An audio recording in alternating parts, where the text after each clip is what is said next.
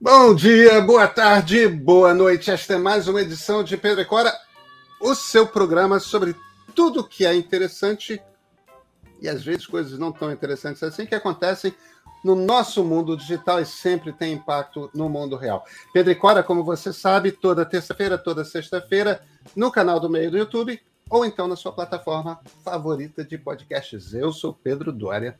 Ao meu lado está minha queridíssima amiga Cora Rona. Cora, de que, que a gente vai falar hoje? Nós vamos falar de dois exemplos radicalmente diferentes: Telegram de um lado e YouTube do outro. Como e com quem nesse mundo digital podemos contar para ajudar na manutenção da democracia? Hein? Vem com a gente.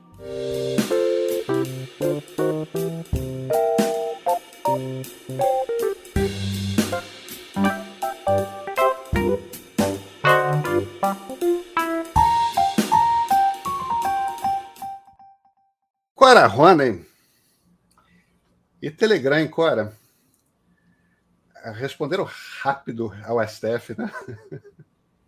Gostei de ver a velocidade, aquela velha desculpa de que foi para o e-mail errado. Né? Inacreditável. Né? As pessoas também não têm imaginação, né? O... Você sabe, Pedrinho, que eu fiquei com bastante dividida em relação a esse caso do, do Telegram. Não foi assim uma reação automática minha, que horror, tirou o Telegram do ar, está ameaçando tirar o Telegram do ar. Uh, eu acho uma violência, eu acho que você não pode tirar uma plataforma do ar. Porém, eu acho que as plataformas têm que ter um mínimo de, de responsabilidade, de accountability, que é aquela palavra americana para para designar a responsabilidade social, o chamamento às falas, né, que a gente que a gente faz, porque não é possível você solta uma ferramenta como o Telegram ou qualquer outra coisa e você não tem nenhum representante no país e você não tem nada. Aí é faroeste demais, né? Por outro lado, pode um juiz tirar a plataforma de todo mundo. É, eu, né? eu, concordo inteiramente. Eu, concordo inteiramente, Cora. É, é, eu acho que é bom a gente separar o caso do Telegram do caso de todas as outras redes sociais grandes aqui no Brasil. É, porque a, a característica que a, a, havia no Telegram até o último domingo era que fazia do Telegram único é, entre as grandes empresas de tecnologia operando no Brasil, as estrangeiras, é que o, o, Telegram se sentia na liberdade por não ter um representante legal no Brasil e porque as mensagens, cartas físicas e e-mails enviados pelo Supremo Tribunal Federal eram mandados para Dubai, onde fica a sede, eram simplesmente ignorados, nada tinha resposta. O Telegram, em essência, estava dizendo o seguinte: nós não estamos nem aí para a legislação é. brasileira. Nós consideramos que não precisamos obedecer às leis dentro do Brasil e podemos atuar como negócio no Brasil. E não, não pode. Não pode. E, não é porque é o Telegram, não é porque é digital, é porque a, Ford Motor Company, que saiu há pouco tempo do Brasil como fábrica, mas continua vendendo automóveis, ela não é uma empresa digital, uma empresa estrangeira que fabrica carros ela obedece às leis do Brasil. Qualquer empresa, qualquer pessoa que esteja no Brasil obedece às leis do Brasil. Isso não é autoritarismo, não. Isso é, isso é um Estado de leis, isso é uma democracia. É assim. É, são, são, são os dois aspectos, porque eu acho que essa história do Telegram teve duas mãos muito claras, dois aspectos muito emblemáticos. O primeiro, esse lado faroeste, do Telegram. Então, vamos lançar essa plataforma, dane-se, não prestamos contas a ninguém, somos russos que moramos em Dubai, o nosso e-mail não funciona, mandou para o e-mail errado, enfim, tudo errado. E, por outro lado, também você tem um único ministro tomando uma decisão monocrática, né? É. Isso eu acho perigoso, porque eu acho que você não pode ter uma plataforma inteira que é usada para o bem, para o mal, por todo mundo, nas mãos de uma única pessoa. Por outro lado, você também não pode ter uma empresa fazendo o que quer dentro do país. Enfim, é uma história bem enrolada e eu, eu não sei ainda qual é o. Sei lá, qual é a moral dessa história, sabe? É, tem, tem, tem dois aspectos que me incomodam na decisão do Alexandre Moraes. É, o, o, primeiro é o fato de ter sido uma decisão monocrática. É, é bom a gente deixar claro: ministros do Supremo Tribunal Federal podem legalmente tomar decisões monocráticas. É, depois, essas decisões, em alguns casos, são levadas ao colegiado, né, ou a uma das turmas. Que o, o Supremo são, são 11 ministros, é, com exceção do presidente, os ministros se separam em duas turmas de cinco. Para tomar algumas decisões são tomadas pelas turmas, outras são tomadas pelo pleno, que são os 11 reunidos. É, existe recurso a, a, ou às turmas ou, ou, ou ao pleno, mas é legal que um ministro tome uma decisão dessas de forma monocrática. Eu acho que, fora raras liminares, tipo, alguma coisa urgente que precisa acontecer imediatamente, senão alguém vai morrer ou alguém vai fugir, uma coisa assim. Fora coisas mesmo que são liminares, é aquela ordem de tiro curto imediata por, por um motivo de urgência, as decisões do Supremo deveriam ser tomadas por colegiado.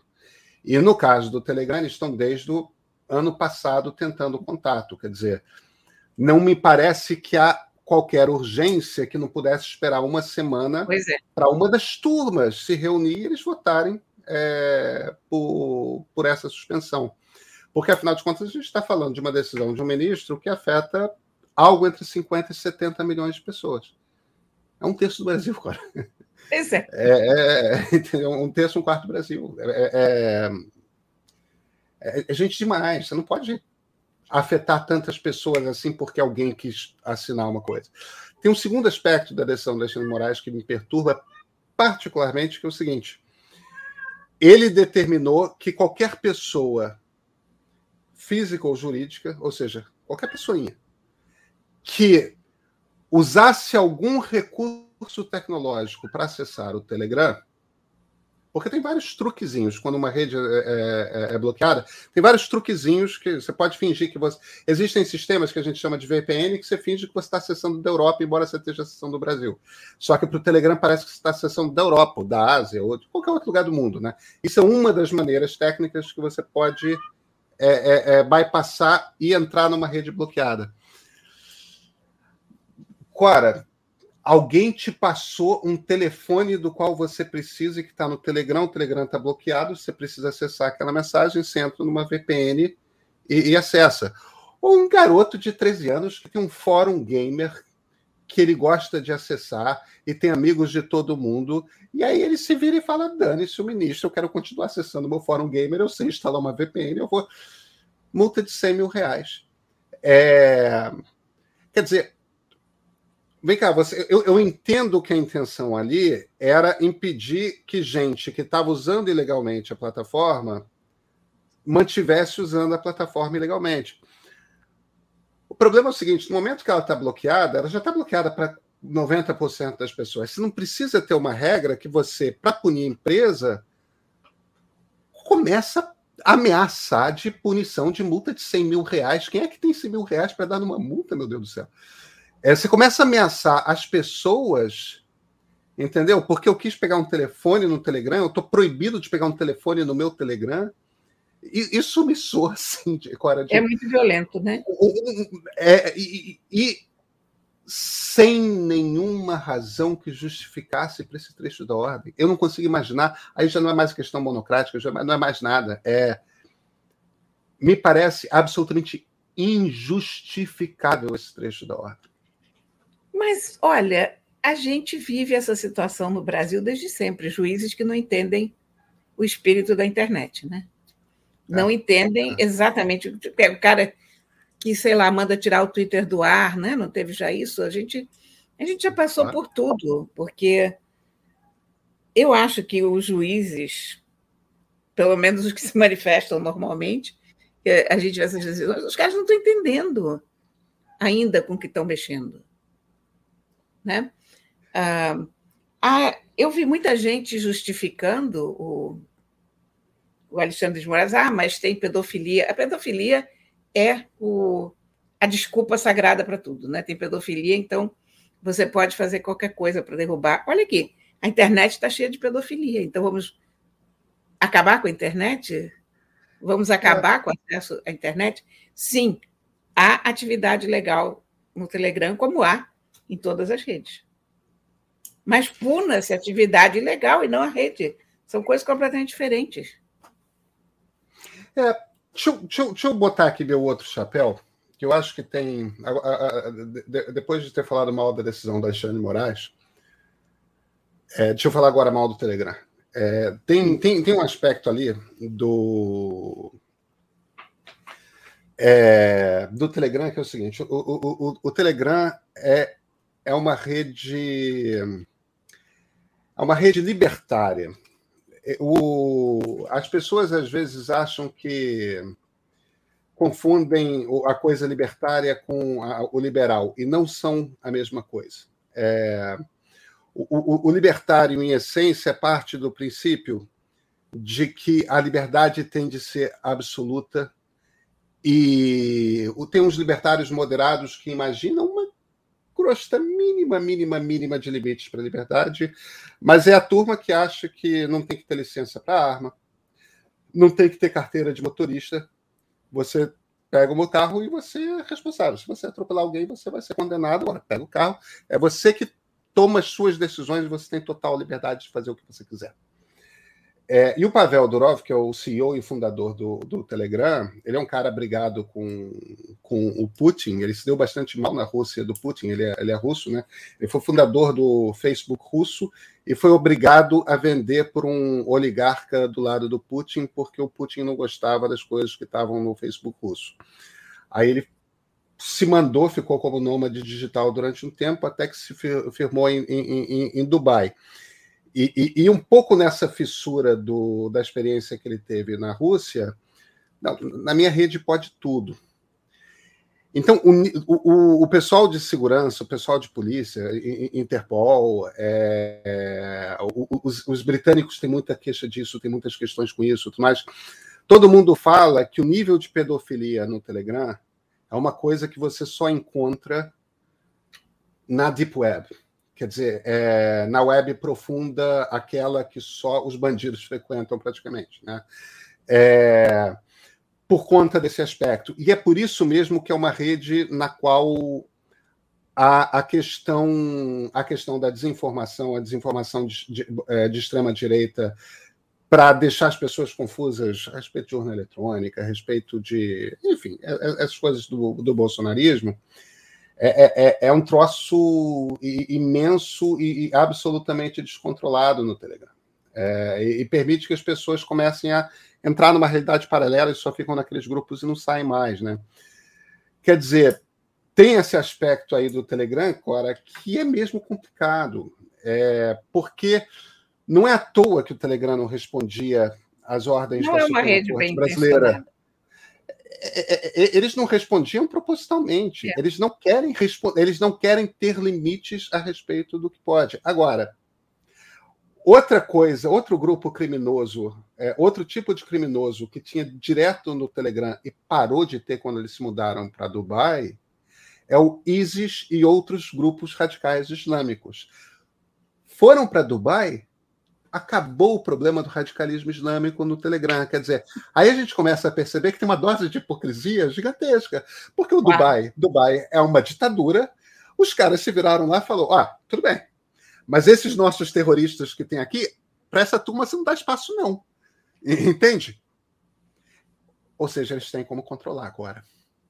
É claro que eles tem. têm como controlar. É claro. Olha aqui, não existe rede que não tenha controle. Sabe? No, no, no, fundo, quando uma rede não, não se deixa controlar, é voluntário. É claro. É claro. Sabe? Eu, eu, eu tenho a maior antipatia pelo Telegram, por esses motivos que você falou, porque eu acho que é um lugar extremamente mal frequentado. Uh, e porque eu acho que grandes grandes empresas têm que ter responsabilidade pelo que estão fazendo.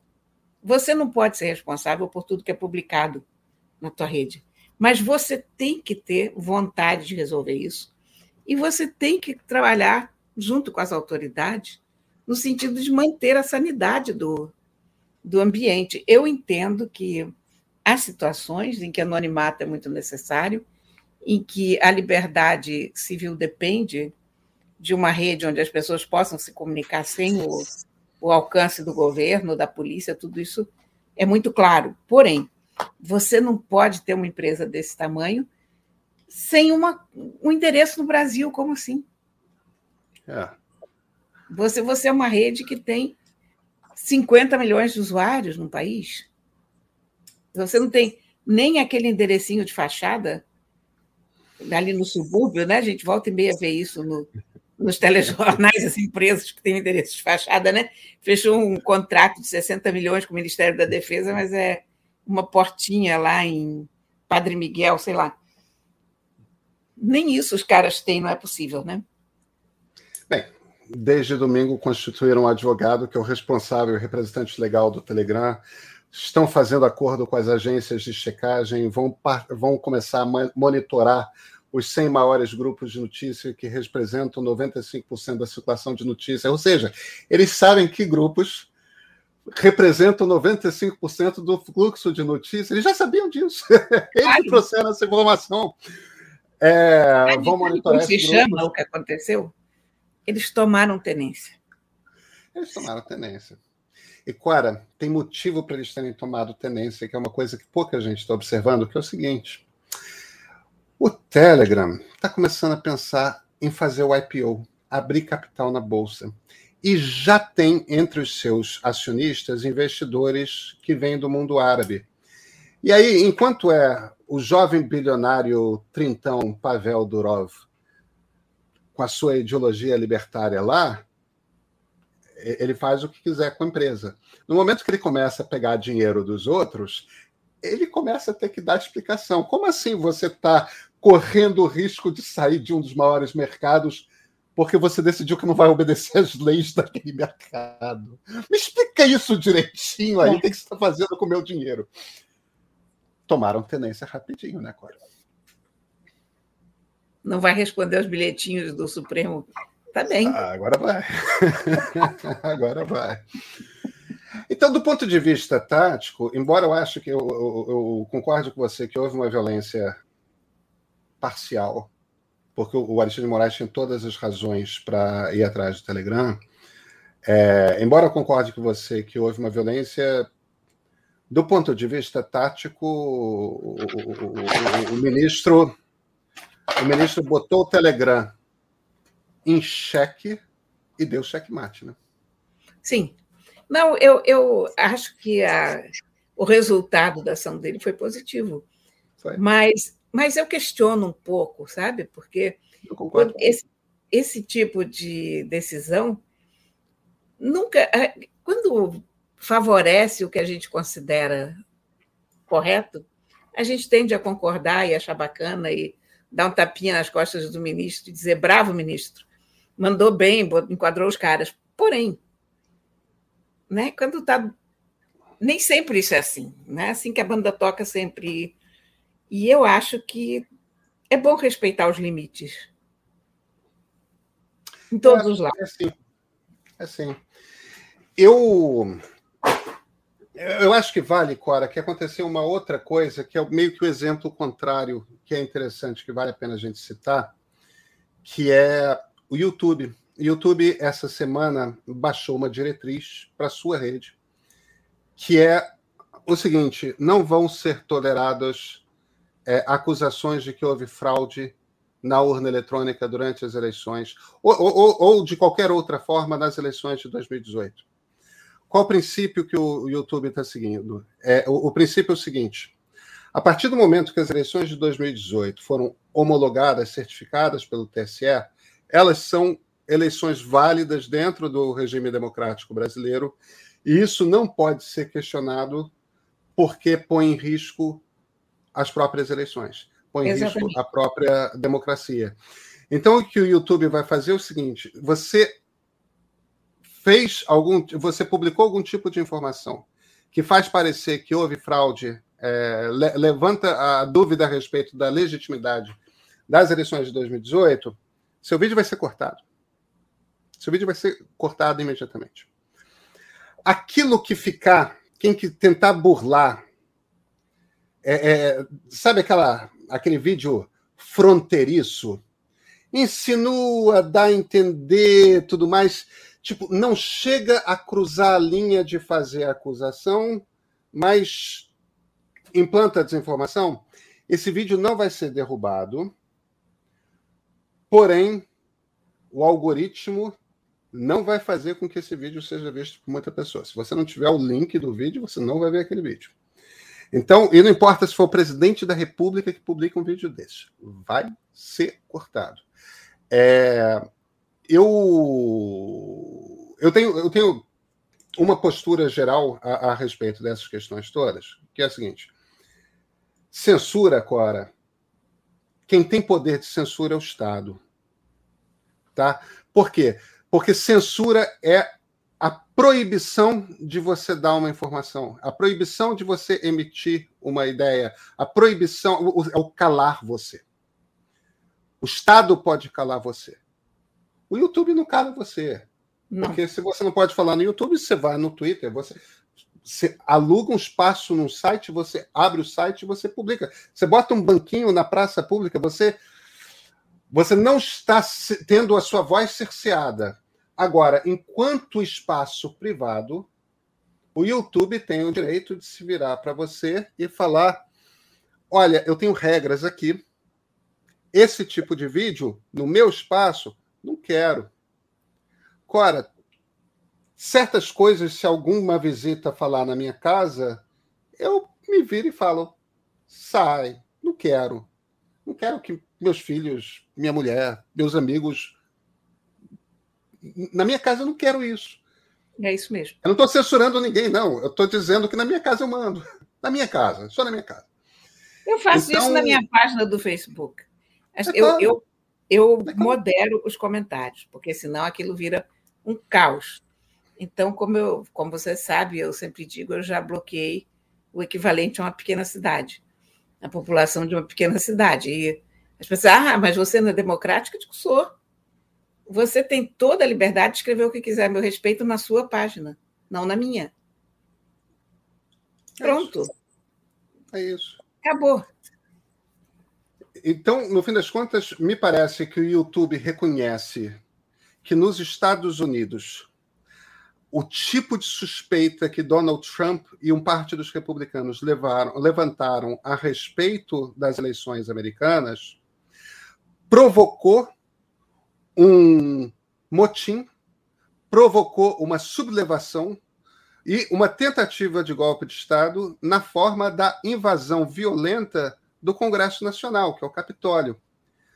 Quer dizer, a gente não está falando de uma coisa abstrata, a gente está falando da democracia mais antiga do mundo que viveu realmente isso.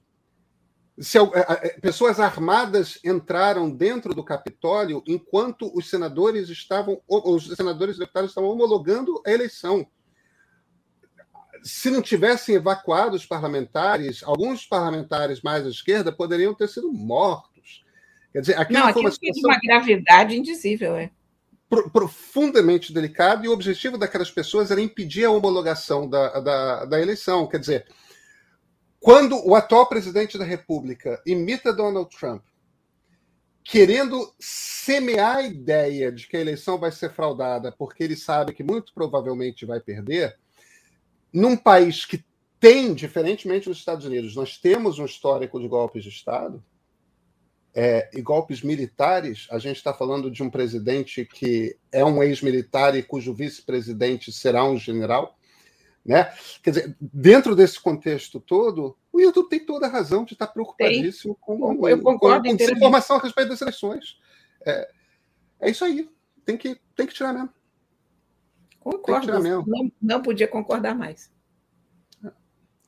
Então, enquanto temos um Telegram de um lado, a gente vê empresas digitais sendo responsáveis com a democracia. Acho, acho isso, é importante, isso. importante registro. É isso. Porque o YouTube nunca vai conseguir tirar do ar tudo o que é deletério. Não é possível. É muita coisa, mesmo com inteligência artificial.